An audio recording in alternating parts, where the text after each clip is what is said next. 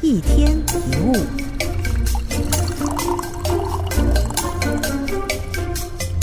要如何获得以自己为主角的人生呢？你可以试着自问自答，回顾一下自己的行动，是不是常常出现主词并不是自己的情况呢？意思就是，例如因为大家都有做，所以跟着做。这种因为多数人的行动才促使自己产生动机的情况，其实常见。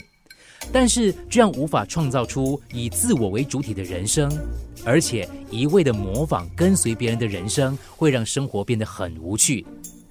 如果你想活出自己的人生，请在行动前先自问自答：那真的是我想做的事吗？是有益于社会或其他人的事吗？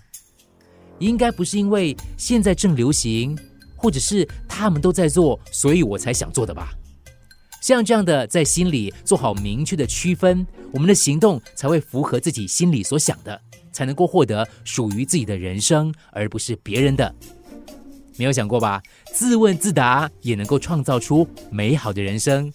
记得用我当主词活下去。